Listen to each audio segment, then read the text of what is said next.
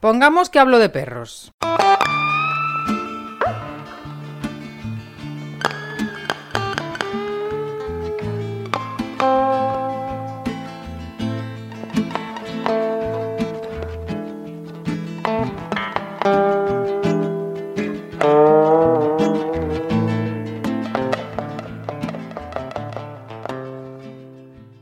En ese momento que tú no decides, pasan cosas maravillosas como que el perro tiene la oportunidad de decidir qué hacer.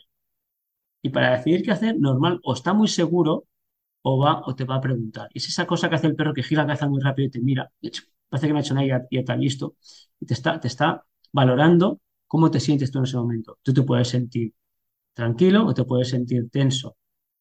Y da igual cómo el perro dirá, vale, se siente tranquilo o se siente tenso. En función de cómo te sientas tú y cómo se sienta él, decidirá qué hacer. Hay combinatorias, el perro puede estar, eh, puede estar tenso y tú seguro, el perro seguro y tú tenso, y va a decidir. Y cuando decida, puede pasar, también hay, hay, hay, alternativas, puede pasar que, lo, que su acción le lleve a un buen desenlace, o le lleve a un muy mal desenlace, o le lleve a un desenlace no, no horrible, pero no era lo que esperaba. Eh, sí.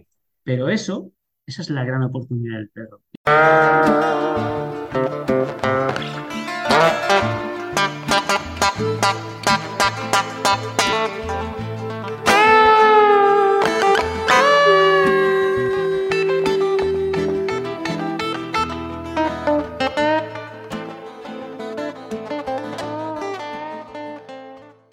Aquí viene otro tramo de, los viajes, te pongamos que hablo de perros.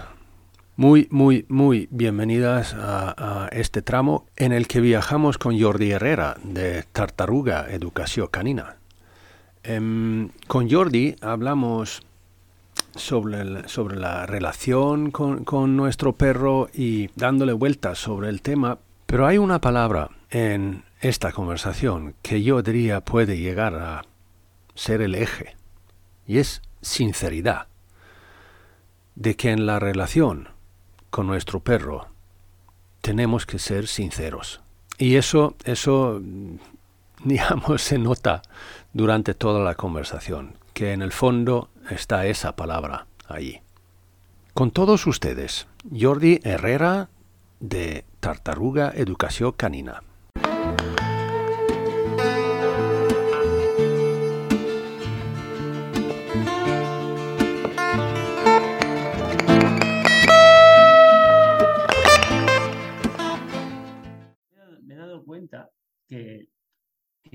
Yo vengo de una historia muy, muy potente con el tema de, de, escapar, de escapismos y tal.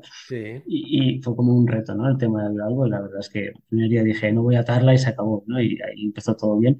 Pero me he dado cuenta que cuando ella necesita correr y, y, yo siempre hablo mucho de mantener el grupo, ¿no? Lo más importante es que el perro intenta mantener un grupo contigo y, busca. Yo, yo, empecé mis seminarios hablando de que hay que mantener siempre una, un, equilibrio. Como si esto fuera un balancín, sí. yo hablaba que está el perro en un extremo y el humano en el otro.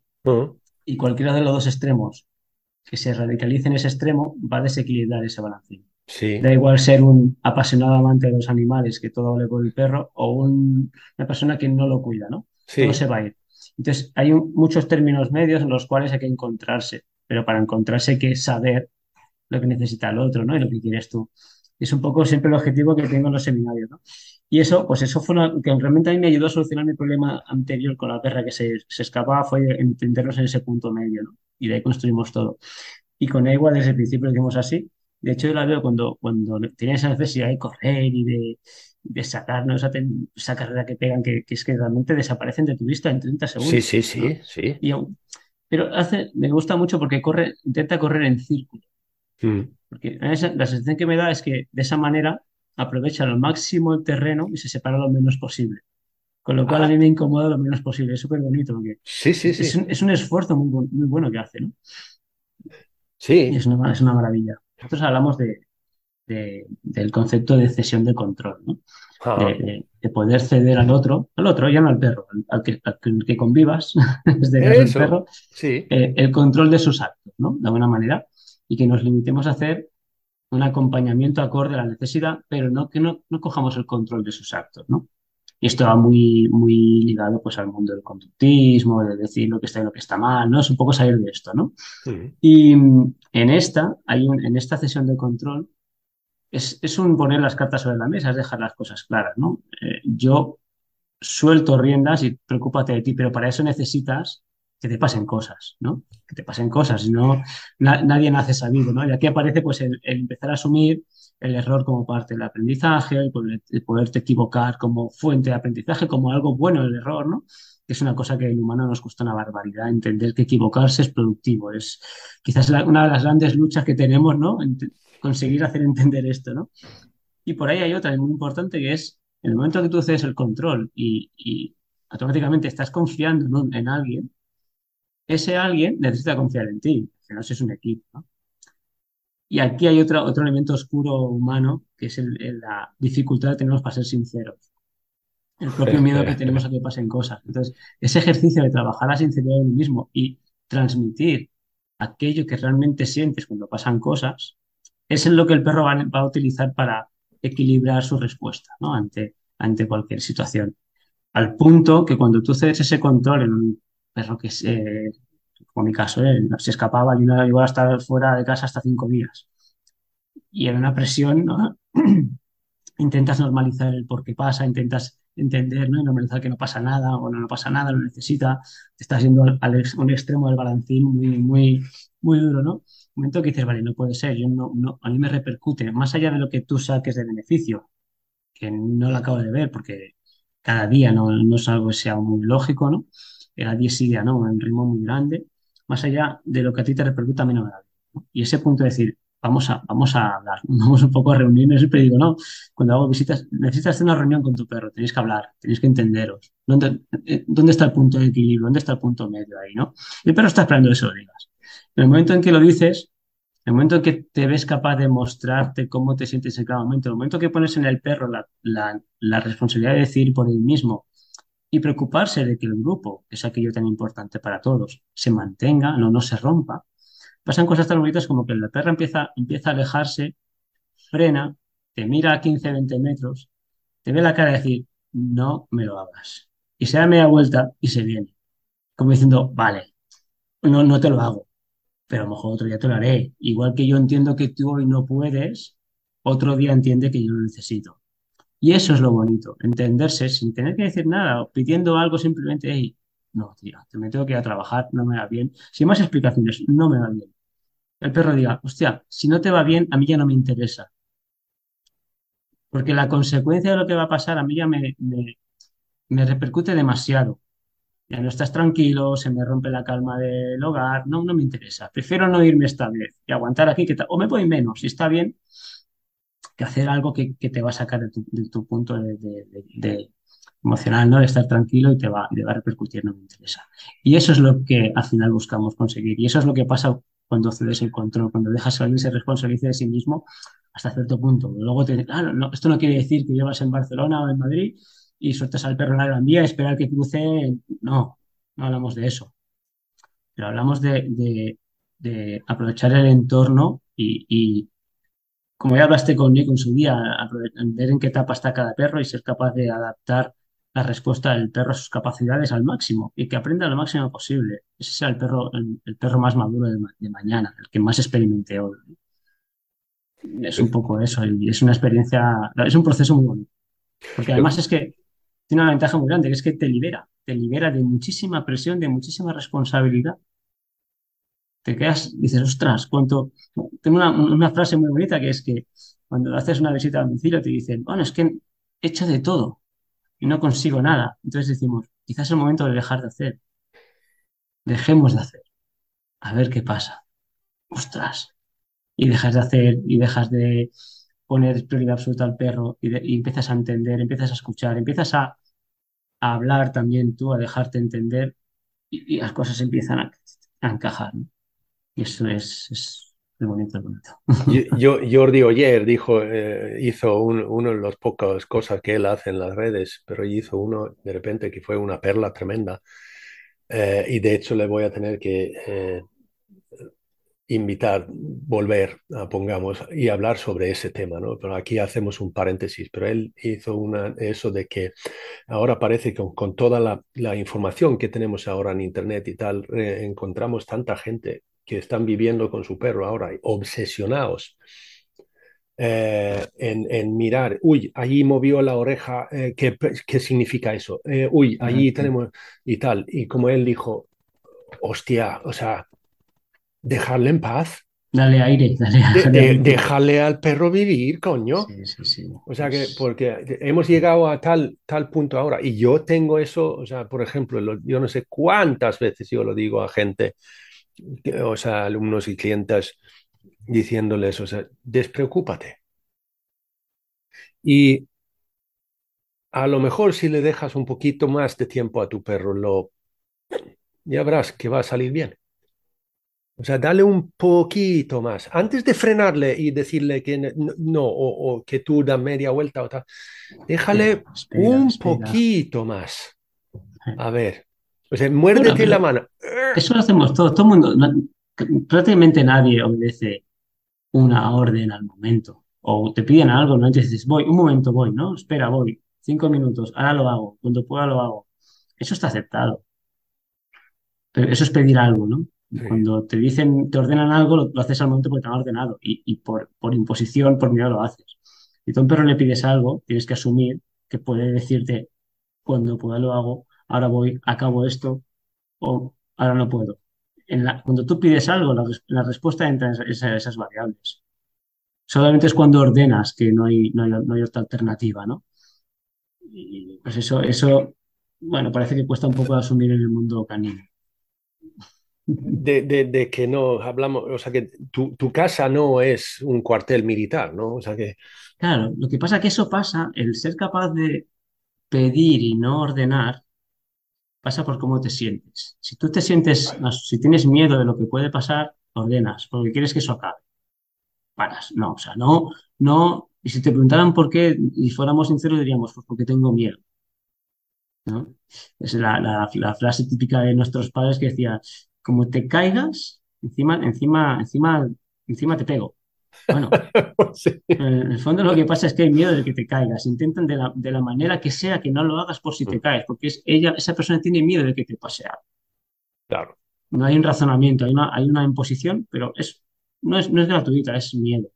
Entonces, si en vez de dedicar energía a imponer y trabajar la imposición, dedicamos esa energía a superar nuestros miedos, esa imposición pasa a no ser necesaria o ser muy poco necesaria. Y a lo mejor si situaciones puntuales que tienes un sobresalto, te pongo un caso, yo voy caminando con mi perra que va a 25 metros y escucho de repente a una moto por la montaña y me asusto y digo, ¡ey, ey, guau! En ese momento todo se para. Una alerta, no, está bien, no, no es una, es una alerta, es un grito y al momento se para porque entiende que algo pasa. Igual que si yo voy caminando, ya pego un ladrido enorme, yo, hey, ¿qué pasa? ¿No? También te alertas. Pero el resto de momentos es proponer, pedir, pedir. Y, el trabajar el pedir, el normalizar el pedir en, los dos sentidos, llega a ese entendimiento de equilibrio, que igual el entendimiento que tengo yo con Ewa no será que tengas tú con tus perros, pero los tiros tuyos están bien, los míos están bien.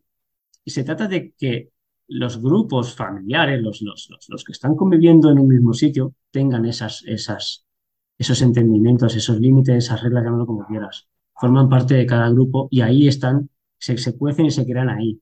No se pueden comparar. No, no, no, eso, eso, eso está clarísimo, ¿no? Es, que, que, que la, la, convivencia que tengo yo es la que tengo yo con mis perros y ellos conmigo, ¿no? O sea, eso no significa que tú lo tienes que copiar y hacer exactamente lo mismo, porque eso en tu caso seguramente no funciona. No, y hay otras necesidades, otros caracteres, hay otras cosas. Eso. no son exactamente. Claro. No pero igual que entendemos, no podemos modelizar a una persona la tendencia, y cada vez menos, y eso me alegra mucho, es a modelizar a los perros, ¿no? a, a pedir un comportamiento tipo ante una situación tipo. Eso no puede ser. Eso no puede ser. No, no. No, no, no. Eh, y hay otra cosa también que yo suelo decir mucho, como, por eso esto, o sea, ya, pero o sea, que puedo regañar a mi perro. Digo, regañarle, pero ¿de qué, de, qué estamos hablando? O sea, ¿puedo decirle que no? Claro que sí. Claro que sí. Y además, o sea, pues, como lo veo yo, por lo menos. Pero regañarle, o sea, que eso no, o sea, ¿para qué? Digamos. Pero una cosa que sí que es importante es establecer límites. ¿Vale? Yo establezco mis límites y le explico, o sea que los tengo claramente definidos y, y que eh, ahí la coherencia en eso es tremendamente importante también, ¿no? Es que está aquí. O sea, tú me puedes empujar hasta este punto, pero ya no más. Em, pero luego viceversa de que el perro tenga el derecho de establecer sus límites y que tú luego respetas, las respetas. Que es una necesidad, es que es la base de la convivencia. Si no, no hacemos nada. Hombre. Y, la mayoría de casos que nos llegan, a mí, a ti, a la mayoría, sino por, no decir todos, se basan en eso, en, no hay un entendimiento, no hay, un, no hay una convivencia realmente.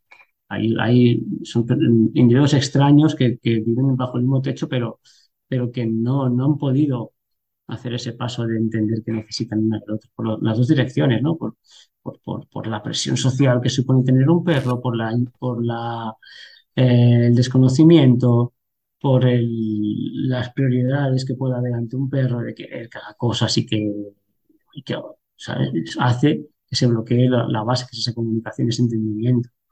Esto viene, esto, de hecho, esto viene muy de atrás. Yo empecé a, a moverme en el mundo de los perros, como la mayoría, pues porque tienes un perro con problemas y, no sabes qué hacer, ¿no? Y mm, entras, entras y cuando te das cuenta estás hasta aquí metido, ¿no? Y sí, un poco lo que ha pasado, nos ha pasado mucho. De hecho, nosotros, muchas alumnas que tenemos en el curso acaban, acabar dentro del curso así y ya es una... Y igual, son súper profesionales, son buenísimas. Sí, sí. Pues entras y lo que, lo que aprendes en ese momento, pues es, vamos, de en positivo, el, boom de en positivo, y aprendes a, no, no, a no decir que no, no, a reforzar todo en positivo, lo, lo bueno queda, lo malo desaparece, etcétera, etcétera, ¿no? Claro, eso te, a la hora de convivir te limita un montón, porque entiendes que decir que no, o limitar, o, ya no hablo de castigar, ¿eh? simplemente simplemente no decir que sí, no, no ser positivo, repercute en el perro negativamente. Con lo cual, te ves obligado un poco a decir a todo que sí. Sí. Sí, y si, es, y si piensas que algo no dirías que no, piensas, claro, pero es que él lo necesita. Entonces tú te anulas. Te anulas, te anulas, te anulas, y pasa ese, volvemos a ese desequilibrio, ¿no? Nos pasa, nos pasa mucho, encontramos a gente que, viene a nuestras formaciones que, tiene un sentimiento animalismo muy, muy, muy radicalizado, muy interiorizado, pero no es, nos damos cuenta entre todas que no es lo más beneficioso para, para el, animal que lo está recibiendo, porque no es, no es equilibrado, no es sincero y no es, no, no tiene ningún tipo de, de, base de, criterio, que no se basa simplemente en que no le pase nada. Es, es una, siempre digo que cuando, cuando adoptamos un perro o se compra un perro o entra un perro en tu vida, viene con un mochilón enorme de, responsabilidad, mm. pero que no, es, no lo trae el perro, te lo pone el que te da el perro. Y a partir de ahora, este ser de aquí, de cuatro patas, depende absolutamente de ti. Y, y un poco nos gusta eso, nos lo comemos, pero nos viene enorme, evidentemente. Eh, a poco empiezan los problemas. Pero si pensáramos, ostras, ¿y qué pasa con un perro de Argentina, un perro de Rusia, un perro que vive en la calle, o perros que puedes ver en cualquier sitio? Este perro no tiene ningún humano que le vaya salvando el culo. Y muy mal no se le ve. El tío se le ve bastante bien, ¿no? ¿Qué pasa aquí? Bueno, pues pasa eso, que no, no viene con esa mochila, que al final el trabajo nuestro es esa mochila que te han puesto, que te has autoimpuesto, es quitarla es deshacer aquello que se ha hecho que no es necesario. Con lo cual es un poco absurdo. Es un camino, es recorrer hacia atrás un camino que no, que no tocaría haber, caminado. Volver a lo, sencillo. Y en eso pasa, pues eso, sentirte cómodo diciendo a tu perro que, mira, que esto no, o sea, algo tan, oye, no te comas mi cena, tío, o mira, yo estaba aquí en el sofá, estaba yo, vete a otro lado, y, si estaba yo, estaba yo, y ya está. Y, o cosas así, ¿no? o sentir, poder sentirte molesto por algo que haga, contento por algo que haga, feliz, triste, enojado. Pues tienes todo el derecho a sentirte como te puedas sentir, porque al final hablamos de emociones. Y igual el, perro la va, a expresar igual, porque expresar las emociones es la base de la, convivencia. No podemos guardarnos las malas y dejar solo las buenas. Porque entre otras muchas cosas, entre otras muchas consecuencias, que no somos claros, somos confusos. Y lo que hace el perro es no fiarse de nosotros. No cuenta con nosotros. Y es ese perro que cuando se va no vuelve. Porque este tío no es claro. Este tío no es claro. ¿Sí? Pasaba una cosa cuando, cuando yo en su día me, me, un poquito arriba y monté seminarios de perros que se, escapan. La gente que se escapa del perro hace un seminario, era como una, con el perro además, ¿no? Nos íbamos a un sitio, un fin de semana, los perros estábamos día y noche, hacíamos la convivencia, y había un seminario de perros y un seminario de humanos, ¿no? En paralelo. Y ese miedo, realmente mucha gente superaba ese miedo simplemente por desconectar de su perro mientras estaban haciendo clase, ¿no? Y el hecho de que las personas desconectaran mentalmente del perro hacía que el perro pudiera por primera vez ocuparse de sus cosas.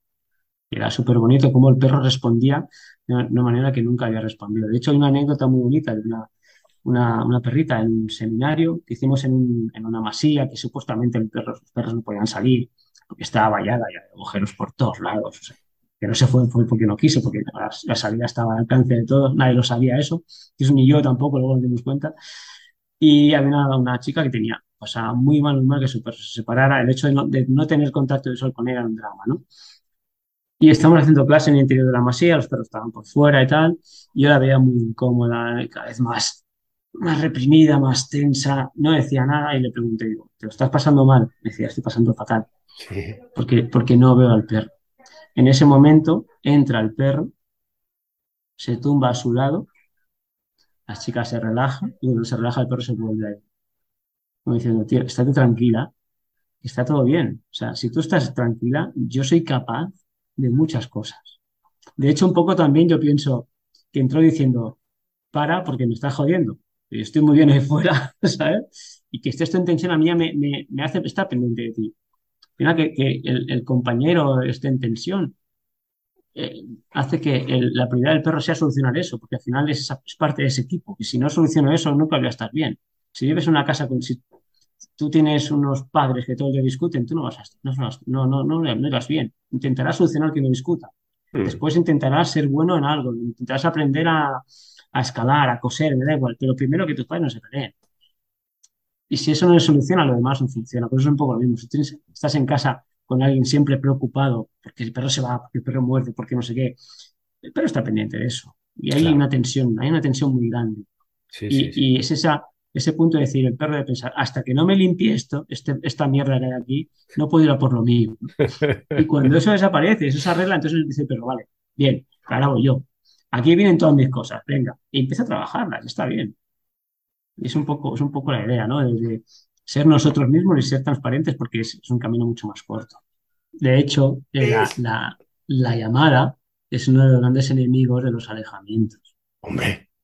La llamada es dañina en el sentido, de por sí ya es dañina, pero en los alejamientos es muy dañina en el sentido de que relación con el otro, ya sea otro perro, si nosotros constantemente le estamos llamando, le estamos buscando, le damos señales, puede todo el tiempo estar valorando dónde estás y hasta cómo estás si quieres.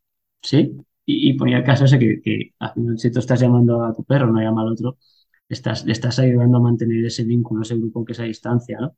Entonces tú transmites dónde estás, incluso cómo estás. Y hasta en ese cómo estás, el perro no está en ese momento muy estresado, muy activado por lo que está haciendo. Por ejemplo, perros de caza que pierden un poco el, norte, ¿no? Pegan en el suelo. Y, de hecho, el tiempo que están haciendo esa, esa actividad, yo creo que ni, que ni son conscientes de ello. Cuando acaban, yo recuerdo mi perra cuando acababa, que era así como cazadora adoptada, y me, miraba, y cuando me encontraba me miraba como diciendo, ¿dónde estabas, tío? Claro, cuando ya acabado no estabas aquí, hostia, y, y, la veía pasar por delante y una cosa totalmente ida, ¿no? Esa, esa, esa excitación absoluta que fue un trabajo también de hacer, ¿no? Pero el hecho de que tú estés comunicando, ¿no? Y tal, y un silbato, un grito, la llamada, y sí, ven, voy haciendo, está todo bien, está aquí, perfecto. Sí, sí. En el momento en que tú cierras la boca, tú dices, ¿no? Y dices, hostia, hace rato que no sé nada, como mínimo me preocupo de buscar ese sonido. ¿Qué pasa si no está ese sonido? Me molesto en, recuperar terreno para ver dónde está. Hmm. ¿Qué pasa si nunca hay terreno? Si, el terreno si, nunca hay sonido y hay mucho espacio, no me voy a ir muy lejos siempre. Me interesa mantener ciertas cosas. Que si que yo necesito hacer una carrera muy larga o ver algo que está muy lejos, voy a ir y voy a volver, pero va a ser puntual. Ir por ir, no, no voy a ir lejos siempre. Además, pasa algo muy lógico cuando cualquier individuo tiene acceso cotidiano a una experiencia deja de ser, de ser em, extraordinaria, se pasa a normalizar. Cuando un perro va a ser empleado y lo un día, se vuelve loco. Corre y se va y, es imposible recuperarlo. Cuando un perro ve a un gato por la calle, se vuelve loco. Intenta. Si un perro ve un gato cada día, un perro está suelto cada día, un perro pasa suelto, no va siempre loco. No tiene sentido. Se, todo se normaliza. Al final se trata de buscar el equilibrio entre todo y buscar que las cosas sean normales. Si en tu barrio hay muchos gatos, normalízalo. No hay. No, no intentes que no los vean, no intentes que los acepte con un clicker. Normalízalo. Dale acceso. Ya está. Ya está. Y aquí me han caído muchos palos por esto, ¿eh? porque ah, le puede pasar algo al gato. Bueno, el gato normalmente tiene mucho más recursos que los perros normalmente. Son más hábiles. Perdón, Jordi, pero lo que pasa es que hay una cosa que yo he tenido cierta, cierto debate en algunos sitios, con, ¿sabes? Pero esto ya, tengo que decir que la última vez fue antes de la pandemia, em, pero digamos, en, en, estos seminarios presenciales y tal, y entonces, y yo he dicho, por ejemplo, entonces diciendo que lo que yo he podido observar en los míos, por lo menos, pero mm. también luego a través de perros de clientes y, tal, es que dándoles más libertad se, se, vuelven más responsables. Eh, y hay gente que no pueden aceptar eso, porque los perros no saben lo que es responsabilidad y tal. Vale, pues entonces llámalo X si quieres, pero de hecho, yo he podido ver que, por ejemplo, esto de que perros que se alejaron 300 eh, metros, no, no llamarles, como tú dices, dejad ya de llamarles y simplemente decirles, mira, si tú quieres ir 300 metros de mí, bienvenido, no pasa nada, te dejo esa libertad.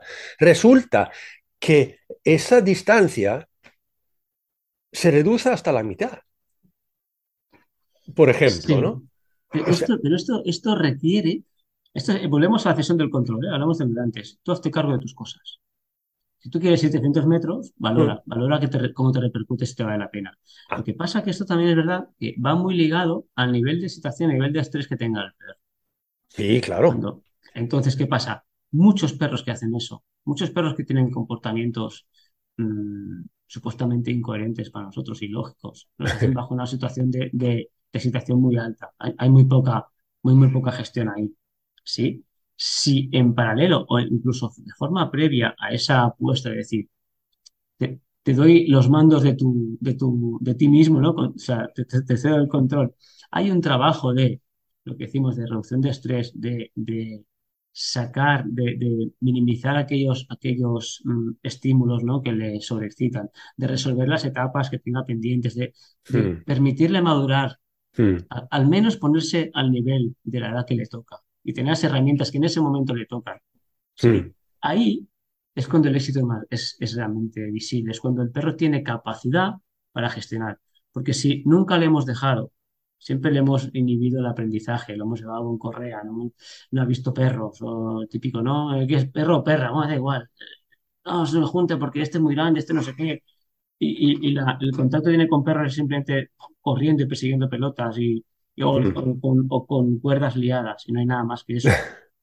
El día que hay una exigencia no hay respuesta porque no hay aprendizaje. Si nosotros nos preocupamos antes de pedirle, de darle herramientas para ser lo más maduro posible, teniendo en cuenta en qué punto esté, que puedes tener un perro de ocho meses y no le puedes pedir más de lo que de ocho meses, pero puedes tener un perro de tres años que esté a nivel de, resolución de etapas en los cuatro primeros meses y le quede todo un mundo por experimentar. Que si no lo ha experimentado porque no le has permitido hasta ahora, por, no por maldad, ¿eh? por desconocimiento y por miedo, si no le das, si no permites ese paso y le permites experimentarlo, no llegará a ser el perro que podría ser. Y es desde esa experiencia, esa madurez que, que ha alcanzado, cuando dices, vale, ahora que tienes herramientas, preocúpate tú un poco de ti. Yo ya, yo ya desaparezco. Y es cuando realmente dice el perro, hostia. y yo, yo siempre intento, y es una cosa muy ridícula que me gusta hacer a mí, es intentar, intentar pensar qué estará pensando el perro en ese momento, como, como ponerle voz humana a lo que está pensando el perro, ¿no? Yo creo que, yo creo que el perro estará pensando, hostia, estoy haciendo el tonto un montón de tiempo, hmm. que no necesito esto me repercute tanto? ¿Por qué, ¿Por qué iba hasta allí? ¿no? Es como, bueno, porque realmente no eras tú del todo, eras algo excitado. Cualquier persona excitada hace cosas que si no lo está diría, ¿por qué he hecho esto? cuando, te mueves por, reacción, cuando eres reactivo a las cosas, a los estímulos, haces cosas que no harías en estado de tranquilidad. Entre otras cosas, porque te repercuten un montón de energía, un montón de esfuerzo que no te van a nada. Entonces, ese paso, antes de, dar el control al perro del mismo, ayudarle a ser lo, más maduro posible que pueda. Sí, no, vale, ojo, o sea, matizar eh, eso, claro, o sea, que, que no ponga que no pongamos al perro en una, en una situación o entorno que no es capaz Pero espérate, dicho esto, también te voy a decir otra cosa. A lo mejor solo con soltarlo ya consigue mucho más y madura una parte suficiente para conseguir algo, ¿eh? O sea, a veces vale más la pena no hacer nada que intentar ayudar. Sí, sí. Ese simple paso de hacer clic y verse, y verse que ya no tiene nadie detrás es una gran experiencia. Lo que pasa es que a veces es quizá más traumática de lo que debería hmm. y el proceso de aprendizaje es más lento, ¿no? Quizá un acompañamiento amoldándolo a sus capacidades está mejor. Pero a lo mejor simplemente con despreocuparte consigues una gran cosa, también puede ser, ¿eh? Por supuesto. Pero lo que también es eso, o sea, que eh, hablamos mucho de, tener o sea, un perro confiado en sí mismo y estas cosas, que lo que significa que evidentemente cuando se encuentran situaciones que pueden ser complicadas y tal, entonces si tienen una buena autoconfianza y autoestima, entonces evidentemente lo resolverá mejor y tal. Y eso simplemente, y soltar nuestras cuerdas, ¿no? Claro. Porque si estás todo el rato ahí diciendo, ven, no, de, no, no hagas eso, no cojas esto, no corras por allí, no. Al final el perro dice que yo no soy capaz de hacer nada. ¿Y por qué, por qué es eso? Pues evidentemente porque soy un inútil. Porque realmente no es capaz de hacer nada. Exacto. Al final se lo cree. lo mismo que nosotros, ¿no? O sea que... Exacto. En la, en la, teoría de la decisión de control siempre hablamos de que el paso que das ¿no? es un paso para, dejas de decidir lo que hace y pasas a opinar de lo que hace. ¿Sí? Entonces el perro se encuentra ante, ante una situación tan absurda como puede ser otro perro, ¿vale? O lo que sea. Y en ese momento que tú no decides si va o no va, porque al final tú decides según tu, tu miedo, tu emoción o tu seguridad, no la del perro, porque al final si tú decides por lo que sientes tú, no puedes saber lo que siente el perro, ¿no? Eh, en ese momento que tú no decides, pasan cosas maravillosas como que el perro tiene la oportunidad de decidir qué hacer. Y para decidir qué hacer, normal, o está muy seguro o va o te va a preguntar. Y es esa cosa que hace el perro que gira la cabeza muy rápido y te mira, parece que me ha hecho nada y ya, está listo, y te está, te está valorando cómo te sientes tú en ese momento. Tú te puedes sentir tranquilo o te puedes sentir tenso. Y da igual cómo el perro dirá, vale, se siente tranquilo o se siente tenso. En función de cómo te sientas tú y cómo se sienta él, decidirá qué hacer. Hay combinatorias. Puede, el perro puede estar, eh, puede estar tenso y tú seguro, el perro seguro y tú tenso, y va a decidir. Y cuando decida, puede pasar, también hay, hay, hay, alternativas, puede pasar que, lo, que su acción le lleve a un buen desenlace, o le lleve a un muy mal desenlace, o le lleve a un desenlace no, no horrible, pero no era lo que esperaba. Eh, sí. Pero eso, esa es la gran oportunidad del perro. Independientemente de cómo salga ese desenlace, lo importante es que ha decidido en base a cómo se siente y en todo caso a cómo te sientes. Y hará algo. Y si ese algo le ha funcionado, si después le permitimos hacer un proceso de, de descanso, hacer el ciclo completo de aprendizaje, etcétera, etcétera, que este tema creo que ya en algún podcast debe haber salido. ¿vale? Si se hace este ciclo, este, este reposo, revisión, reflexión, bla, bla, bla, bla, ahí queda algo. Si yo he experimentado algo intenso y lo puedo, lo puedo macerar, lo puedo descansar, lo puedo reflexionar, saco un aprendizaje, no me va a pasar más. Exacto. Si me, si, si me he ido por, si me he equivocado, si no he salido como esperaba, también voy a valorar por qué me he equivocado. Y la siguiente vez lo haré diferente. Pero no hay control nuestro.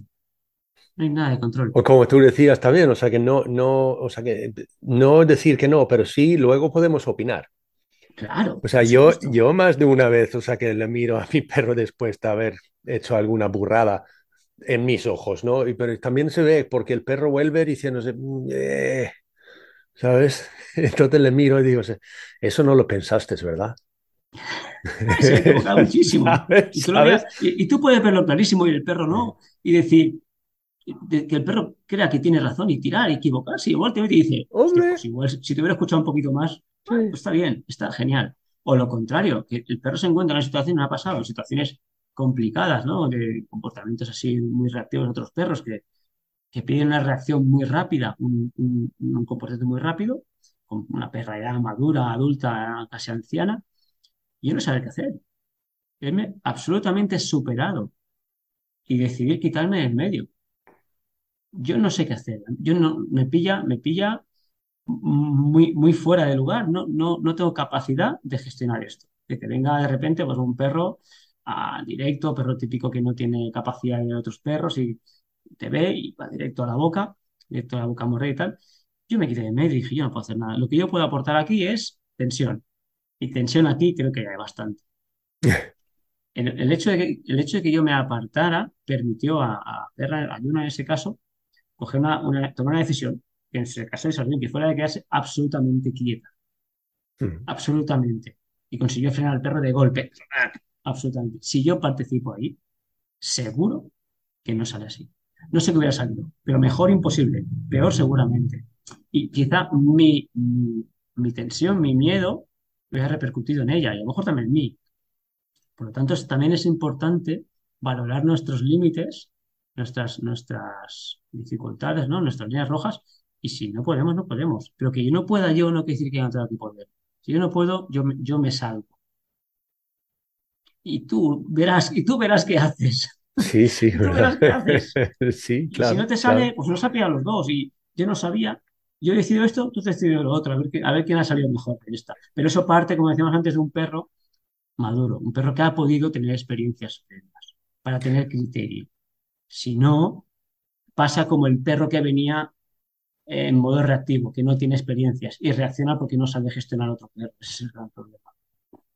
No, no, no, es que está claro y además, o sea, que aquí hemos eh, tocado esto de, de lo que hablé con Marta Altares, ¿no? De, de el derecho, darles el derecho a errar eh, a, a los Claro, perros, ¿no? O sea, que es que no pasa nada, que no pasa nada. Y además, tú lo has dicho aquí ahora mismo también, o sea, que es algo dentro del proceso de aprendizaje, que el, el hecho de haber errado es tremendamente importante en el proceso de aprender algo. O sea que Absolutamente es que si, si nunca te has equivocado, si nunca has cometido el- el- un error o, digamos, si nunca has fracasado, entonces ya te, fal- te falta todavía eso. Claro, Te falta todavía eso.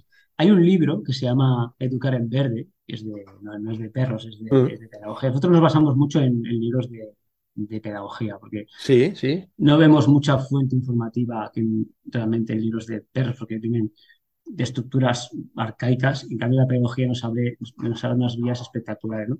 Y este libro tiene, entre otras muchas cosas maravillas, tiene el ejemplo del niño que sube al árbol, ¿no? Y la madre, el padre dice, no te subas que te vas a caer. Dice, ¿cómo lo sabes? Porque yo me caí. ¿Y tú cómo sabes que te caíste? Porque subiste, subiste y Ah, te caíste y generaste una experiencia y tú tienes cierta prudencia en esta situación. hmm. Yo puedo subir, puedo caer o no, y si caigo, caeré diferente que tú seguramente, y yo generaré mi expectativa con esto, mi aprendizaje con esto, y, y aprenderé de alguna manera a, a- o a no subir, o a subir diferente, o a caer diferente, no lo sé qué será. ¿Quiere decir esto que, que si está caminando por una cornisa y detrás hay un barranco, te vas que darte media vuelta? Por supuesto que no. Claro, porque me dicen, no, claro, esto es, es un clásico. Pues entonces, ¿qué pasa? Nunca hacemos nada, ¿no? Y no, no, no decimos No. esto, pues sí, pero siempre que sea posible permitir una experiencia, ¿por Hombre. qué no? ¿Por qué no? No, yo tuve uno aquí porque yo vivo, o sea, que, o sea, que en la, básicamente en la orilla del mar y un poquito más de allá, acá hay, hay una playa. Tengo la suerte también que no son, no son playas de arena, con lo cual no, No a no, no, es que no es enormemente atractivo, digamos, y especialmente en- hay, hay pocos niños y tal, ¿no? Pero había un día que sí, dos familias con niños y de repente, eh, o sea que es lo típico, ¿no? También, o sea que, que había un niño de cada familia, más o menos de la misma edad, yo diría entre 3 y 4 años, que se fueron corriendo. Entonces una de las madres, de hecho, yo nada más pasó esto y yo hice como un reel ahí de, de, de, Instagram eh, inmediatamente después. Em, porque se fueron corriendo los niños y una de las mamás ahí dice, no, Tony, no corras, que te vas a caer. Y yo pensé ahí, o sea que el rol nuestro como padres, pero también cuando se trata de los perros, no es inhibir eso, o sea, es dejarle correr. Y si se cae, es cuando yo realmente entro. Porque si me necesita, estaré allí para ayudarle a levantarse, le estoy ahí y tal, le limpio y tal, y le doy un poco de confort si se ha hecho daño y tal. Y luego le dejo otra vez. ¿Vale? Pero el rol mío no es inhibirle a hacerlo, el rol mío es ayudarle si lo necesita, si se cae. Pues yo por esta pasé justo ayer, iba a ser de las perras y tengo tres hijos, el pequeño tiene tres años, casi cuatro. Ajá, Quiso venir conmigo y yo, tú tienes la playa, yo tengo el monte a la puerta de casa. sí, Cogemos camino y tal, y le encanta porque además, bueno, se mete palos, no sé qué, va disfrutando. Y el camino hace cuesta abajo y ahora pues ya tiene más motricidad y da por correr todo el rato, corre y ah, corre, corre, corre. Y pensando, realmente acabará cayendo en algún momento porque cada vez está más, tiene más confianza, da pasos más largos y ayer Mm. cayó. Cayó Mm. más, cayó. El momento que cae, claro, yo podía estar, ¿no? Diciendo, no corras que te vas a caer. ¿no? En todo caso le diría, ostras, tengo miedo de que te caigas. Eso sí que sí, sí. En todo caso le diría, sí, ojo, porque yo, yo estoy- tengo miedo de que tú te caigas. A partir me dirá, bueno, pues me puedes decir, pues ya te apañarás o mira, vale, para, ¿no? Pero no corras que te vas a caer, es como, no, por ahí no. Total, cayó, cayó, revolcó y tal, y en ese momento yo estaba bastante separado. Decidí no, no avanzar más, no, no, no romper mi dinámica porque tampoco vi que era una gran hostia. En un Mm. momento se levanta y me mira. Eso primero que recibe ya le aportó la calma para decir, vale. Eso me dice, papá, yo es que no- normalmente cuando caigo me levanto bien. En plan, todo Sí. bien. Y, y sigo corriendo. Sigo corriendo igual. Y no me volví a caer. Si en ese momento os voy corriendo, ¡ay! ¿Ves? Te has caído. O, o como recriminando la caída. O al revés. "Mm, Pobre, no te preocupes, nunca más te... Ese, ese proteccionismo, nunca te va a pasar más, yo te cojo. No vas a ir corriendo. Y si sigue corriendo, va a volver a caer, porque va a ir hiper inseguro. claro. Es muy fácil mm, generar inseguridad en un individuo, ¿no? Y con los perros pasa absolutamente lo mismo, porque además con los perros entendemos de fábrica que están aquí porque nosotros les tenemos para si no un perro se muere. Ese- Hmm. ese- ese- pensamos que un perro sin un humano, pues, no sé si explota o desaparece, no sé. Es como, a ver, no, por favor, ¿no? Nos necesitan, yo siempre digo que nos necesitan mucho menos de lo que pensamos y nos Mm. utilizan mucho más de lo que creemos. Nos utilizan mucho más, porque al final todo se vende como que es un amor y nos aman, nos adoran. Sí, bueno, Sí, sí, sí, vale. perfecto, pero nos utilizan porque les vamos de perlas. Les vamos, les- les vamos súper bien. O sea, de hecho, el, el perro se acerca al humano por interés, no por amor, ¿no? A partir de, a partir de ahí, por mucho que nos quieran que el vínculo a- aparece, hay un, hay un, hay un provecho, hay un interés, absolutamente. Y es, y es lícito, ¿eh? Es Mm. absolutamente lícito. Pero que a veces perder de vista eso, cualquier cosa que haga un perro, sea por amor, que un perro se pase en la tumba de una persona por amor un año, eso no es amor, eso es dependencia, eso es un problema. No jodamos, eso es un problema. Ese perro, ya, ¿cómo lo vamos a solucionar? ¿Cómo, cómo se ayuda a ese perro a ser maduro? Es muy triste eso. Sí, sí, ahí falla algo muy, muy, se vende como una mucho. muestra de amor. No me jodas, eso no es amor. Es un perro que no, que no tiene capacidad por sí mismo de, de- de- de tirar para adelante. Mm. Yo con mis perras, me pasa mucho en los, los, cursos que me dicen, hostia, ¿por qué no tienes un, tienes un perro por aquí? ¿Por qué no lo tocas? Yo toco muy poco a los perros, muy poco. Y a los míos también muy poco. Yo, yo me, dejo tocar una barbaridad, pero tocarlos yo los toco muy poco. Porque me, me, me encanta y creo que es muy limpio que un perro tenga la posibilidad de tener contacto contigo como realmente necesita. Si yo, si yo propongo una manera, ya inhibo un poco la, la, su, su, su, propuesta, ¿no? Y al final, yo la necesidad que tenga de contacto y la que tiene es muy diferente. Yo es un, de alguna manera, bueno, para, en un momento es un gusto que te puedes dar, pero para muchos perros es una necesidad y es un punto de, de buscar esa calma y ese punto de, de descanso, ¿no? Y muchas veces te pasa de igual cuando vas a ver perros que no conoces, eres tú el punto de contacto porque eres el que vas a dar ese descanso, eres el que está emocionalmente menos implicado, el que está más, más, el que tiene, ¿no? Emocionalmente está más neutro y dice, pues a este me acerco, ¿no? De hecho, y tocan y los perros caen, ¿no? Ay, ¿por qué contigo sí, conmigo no? Bueno, pues por esto, porque es normal. Yo no vivo con este perro, yo no sé la mitad de las cosas, no tengo ese vínculo emocional y me, claro. Me, utiliza como, como, como, como saco de descanso, ¿no?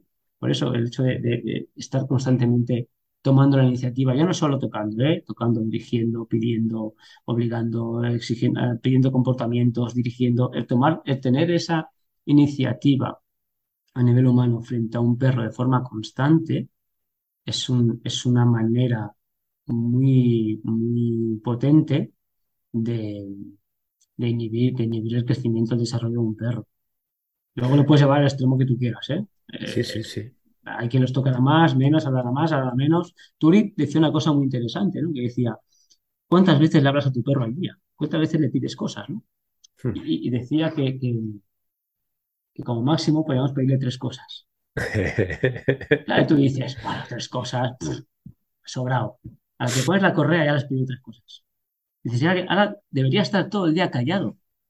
No puede, o sea, realmente estamos acostumbrados a, pedir, pedir, pedir, pedir, pedir. No, para, bien, tal, quieto, no, pum.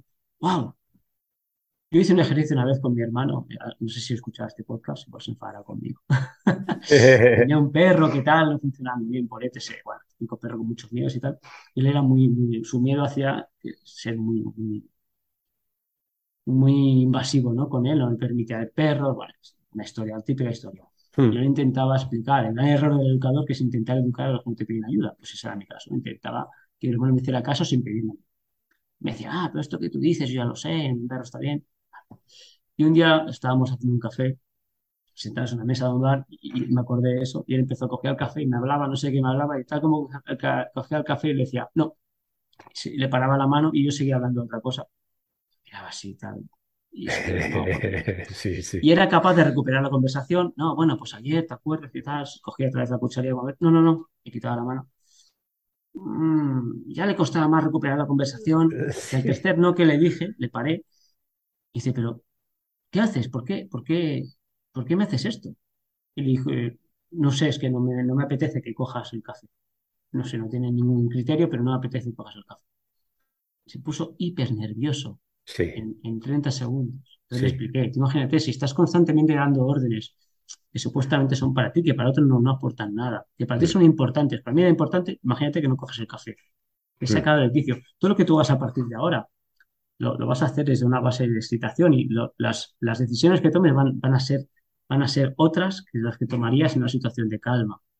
Como ejemplo, el otro perro. Te vas a excitar, vas a intentar, ¿por qué estás nervioso? Y gran parte de esos nervios los estás manteniendo tú con ese control oral de alguna manera, ¿no? Hostia. Luego sigue haciendo lo mismo, ¿eh? Pero, eh, eh, pero sí que sirve para entender cómo afecta que te, que te marque constantemente lo que haces y lo que no haces. Y más cuando lo que, el, quien lo recibe no puede entender ninguna coherencia en lo que le están pidiendo. Es que es más desesperante todavía. Porque tu perra puede querer empezar a caer y decirle, párate, y se va a parar y no entiende la señal de parar. Se va a parar porque estás, párate, y se para. Y está bien. Si cada vez dices párate, dirá, ahora, a ver, ¿por qué me tengo que parar siempre? ¿Qué está pasando? ¿no?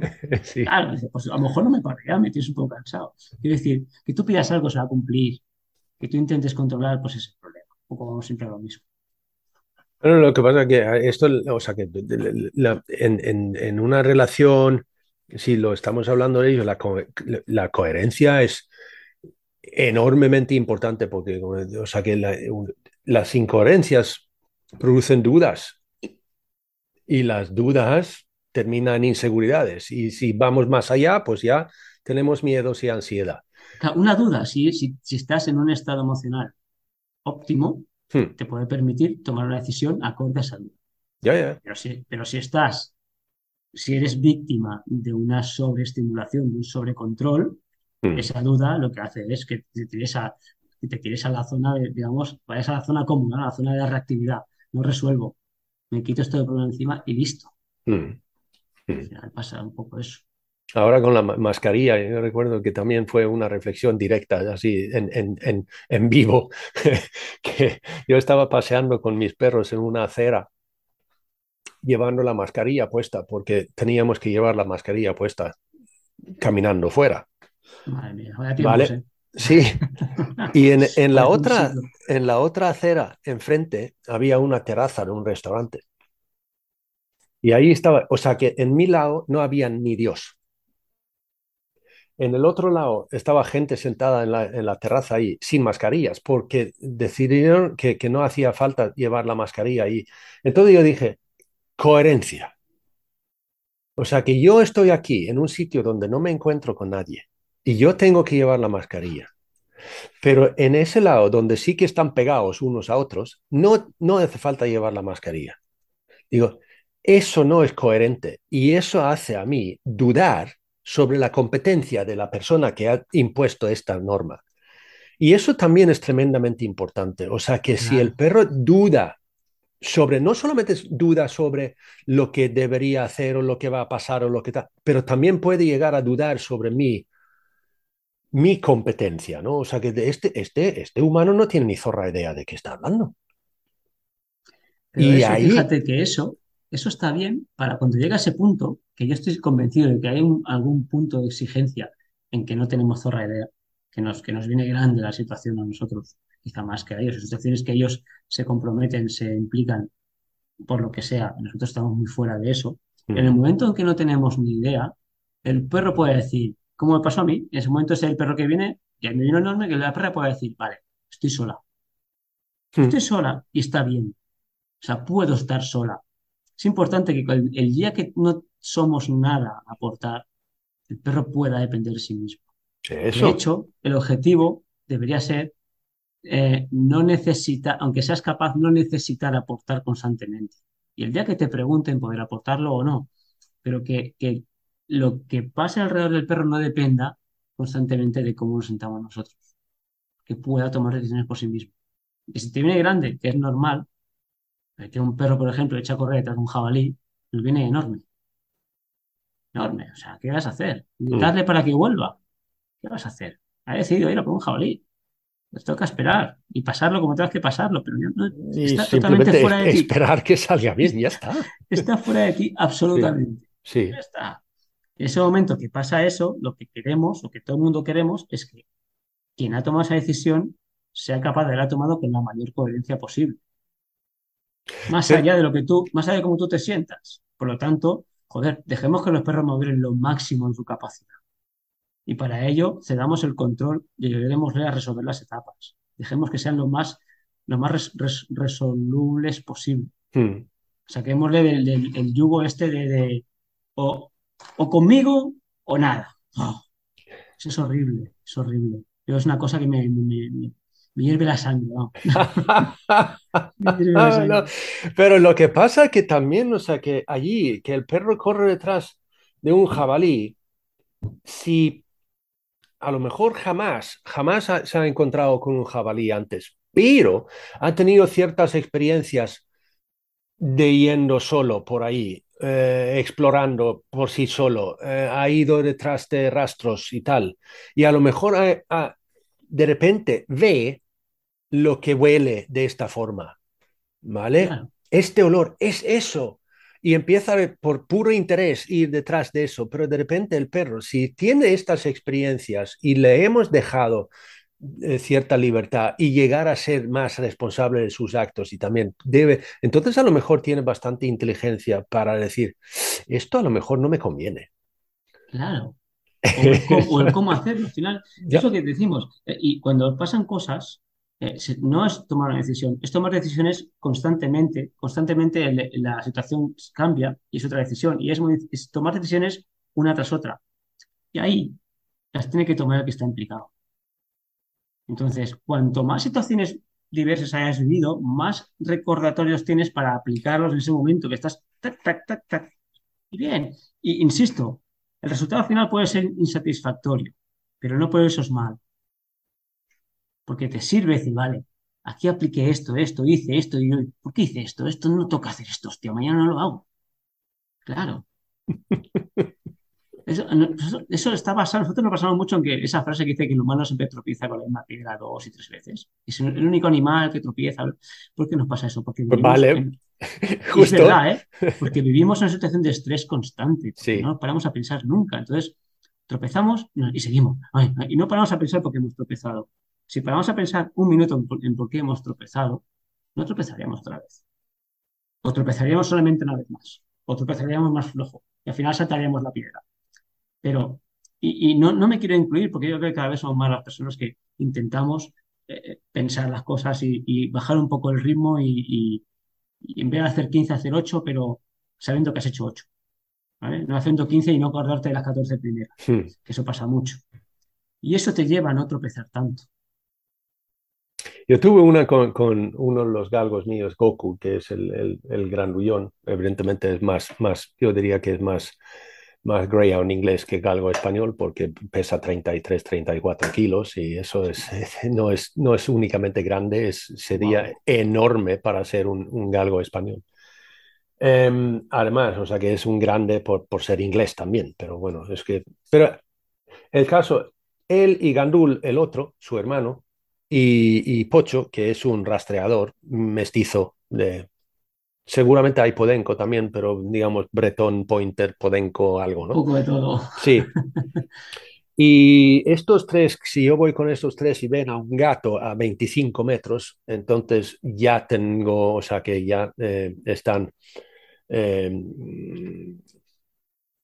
cierta excitación, por decirlo así.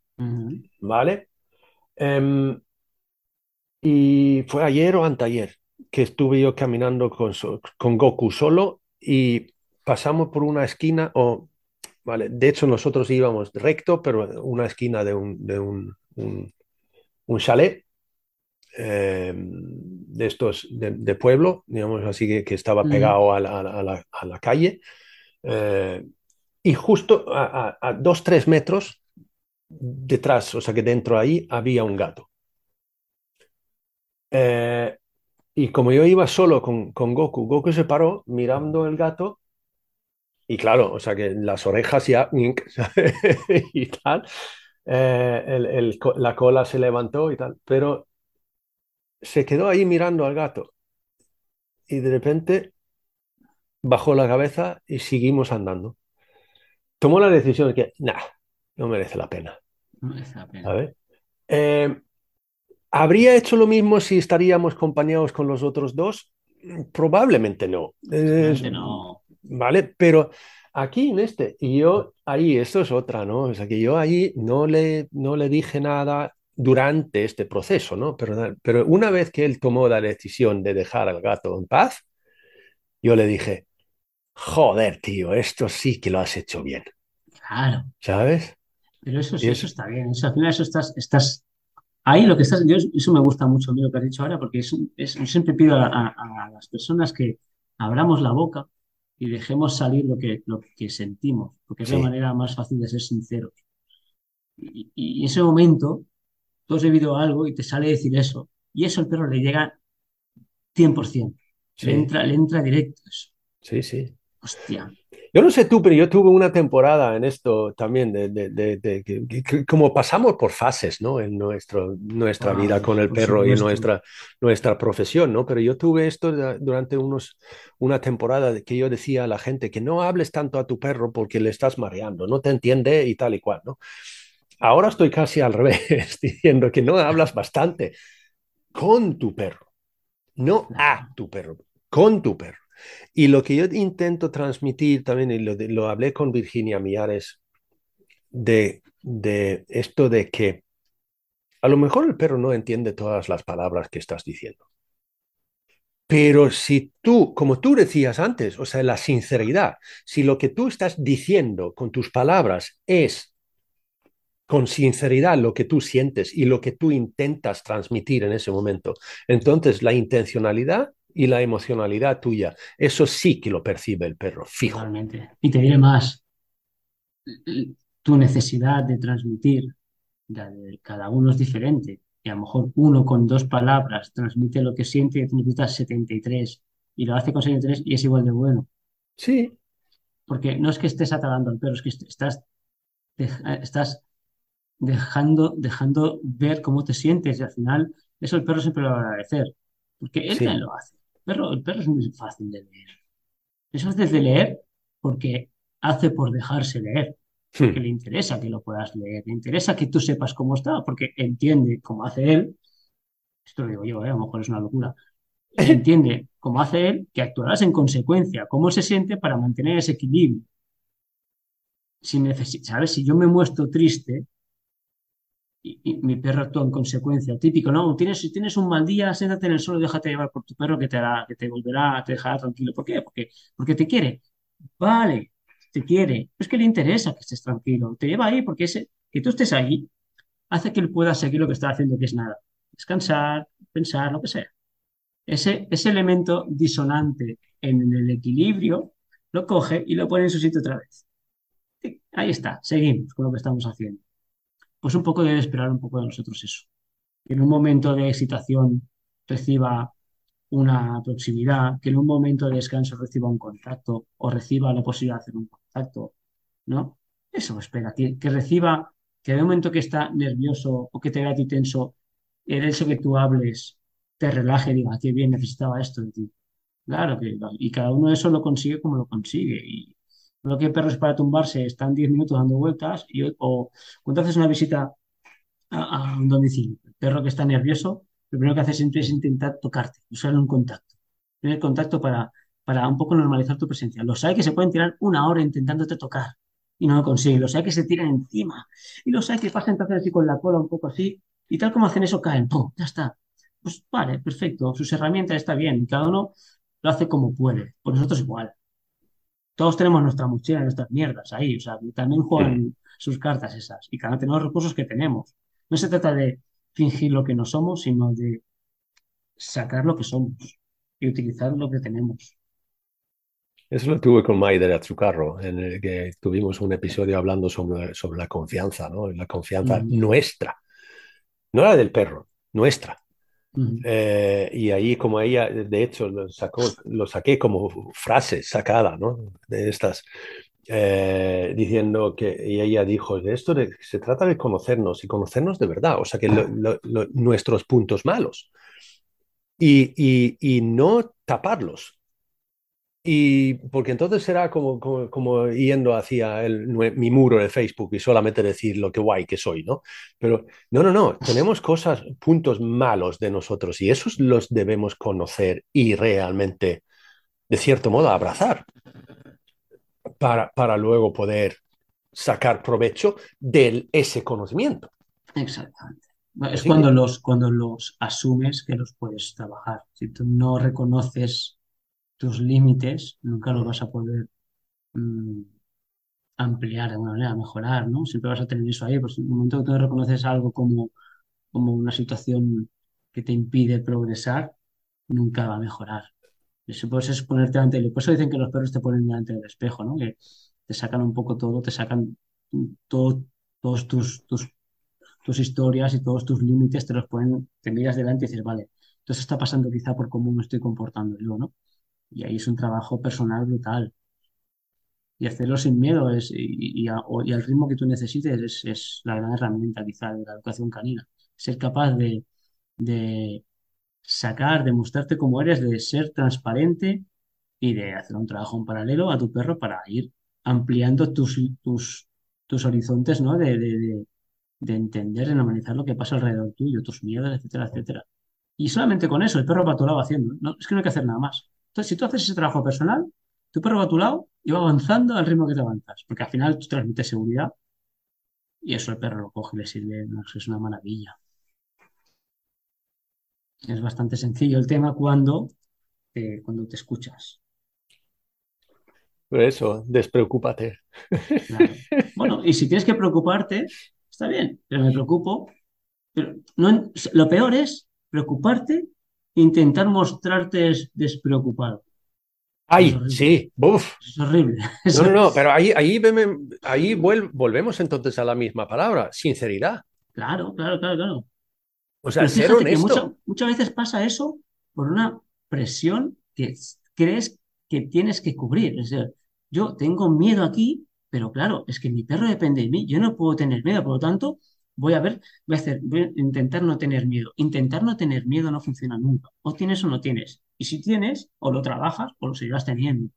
Pero hacerte el fuerte, hacerte el, decisivo cuando estás dudando, eh, aparte que es ridículo porque la, el pensamiento, o lo que tú crees que transmites es una cosa y lo que, lo que transmites realmente es otra. Tensión absoluta. Perro dice, este, este no está ni para, para nada. No, no, porque entonces, ya es eso de que, de, que el perro llega o sea, a conocerme quién soy, ¿no? Pero si yo estoy intentando demostrar algo que no es lo que siento y tal, entonces el perro me mira y dice, este tío... vamos mal. Vamos mal. Yo creo que, creo que, perdón, pero creo que lo comenté con, con, con Nico, eh, que paseando con los míos y pasamos por, por o sea, una verja de un, una casa y yo no lo había visto ni nada, ¿sabes? y, se ve que mis perros tampoco lo percató por alguna razón. Evidentemente sí, pero no les preocuparon ni lo más mínimo, digamos, en el momento ahí. Pero cuando vengo yo, porque ellos iban un pelín delante mía. Entonces, cuando vengo yo, resulta que había un mastín justo en el otro lado de la verja. Eso significa que está a, digamos, 50 centímetros de mí. No puede llegar a mí si no rompe la verja, claro, pero, pero lo que pasa es que, lo que como yo no había percatado que estaba ahí, el tío cuando vengo yo da un ladrido de estos de mastín, ¿sabes? Y, mm. y lo que pasa es que yo creo que salté tres metros. Claro. ¿Sabes? y entonces, a, partir, a, raíz de eso, Pocho, que es el más, digamos, nervioso de los míos, empezó a ladrar a ese, ¿no? Y tal, y vale. Pero lo que pasa es que allí, y luego seguimos caminando, y después tú, no, no mucho tampoco, pero es por un rato. Es como si los tres perros de repente, por, por una señal suya, se, no se pararon, pero se giran y me miran. Los tres, ¿eh? Y entonces yo les miro a ellos y dice, sí, tíos, me asusté mucho. ¿Sabes? Es que sí, porque era como si necesitaban esa, esa confirmación de mí, ¿no? Decir, oye, te, te asustaste. ¿Qué te ha pasado? ¿Qué te ha pasado? sí, sí, chicos, sí. Pero si, si, si, había, si había una valla. Sí, sí, claro, claro. Sí, claro, es que, pero ¿por qué? Si había una valla. Claro, ¿qué no, que, no has visto la valla. Sí, es, que, es que vamos. Claro, por eso que te decía, al final, en ese momento que intentamos hacernos los, los tranquilos, ¿no? El resumen de eso es que intentas, o sea, intentar no, coges el control de algo que no controlas. Y, obligas a tu perro a, decir, a tomar una decisión tomada por ti hmm. sobre algo que temes y no sabes cómo hacer. O sea, es una putada muy grande que hacemos al perro ahí. No controlas, te has encontrado, vete. Si quieres, vete y llévate al perro. Hmm. Está, ya habrá mejores días, pero no, no, no hagas esto, no, no, no les pongas a algo desde ese, ese, esa tensión tuya absoluta, porque es que no va a salir nada bueno. Ni bueno ni malo, no va a salir nada. Va a salir un problema. Eso que va a salir. O sea, ese es un, un gran qué. Un gran qué. Que cuando lo aplicas, sientes una liberación y dices, madre mía, si esto era más fácil de lo que pensaba. Yo dije en uno de estos, suelta el control y te sentirás liberado. Vale, sí. Ba- Bastante tienes con el tuyo. Los controlas. ¿Verdad? Toma el control de tus cosas, de tus decisiones y avanza. Pero, sí, sí. Y eso un poco lo aplicas en el día. Al final es verdad que siempre hay puntos de responsabilidad que no puedes eludir. Pero quédate esos, los, los estrictamente necesarios respecto a tu perro, respecto a tu, la gente con la que convivas, respecto a tu entorno. Asume la responsabilidad que realmente te toca asumir como tal, por la figura que estés cogiendo en ese momento. Pero más responsabilidad no es, no es, nada, no es ir mejor. Realmente es, es sinónimo de, de frustración y de, de, de, inmadurez. Nada. Jordi, ha sido un placer enorme hablar contigo. Igualmente. Te voy a- Me he sentido te- súper a gusto, tío. Me ha gustado mucho. Ahora, eh, ya hemos mencionado a Nico en algún momento dado y a Albert también y, tal, pero si quieren conocerte más y quieren eh, contactar contigo, ¿a- ¿hacia dónde van? Tartaruga, tartaruga.cat.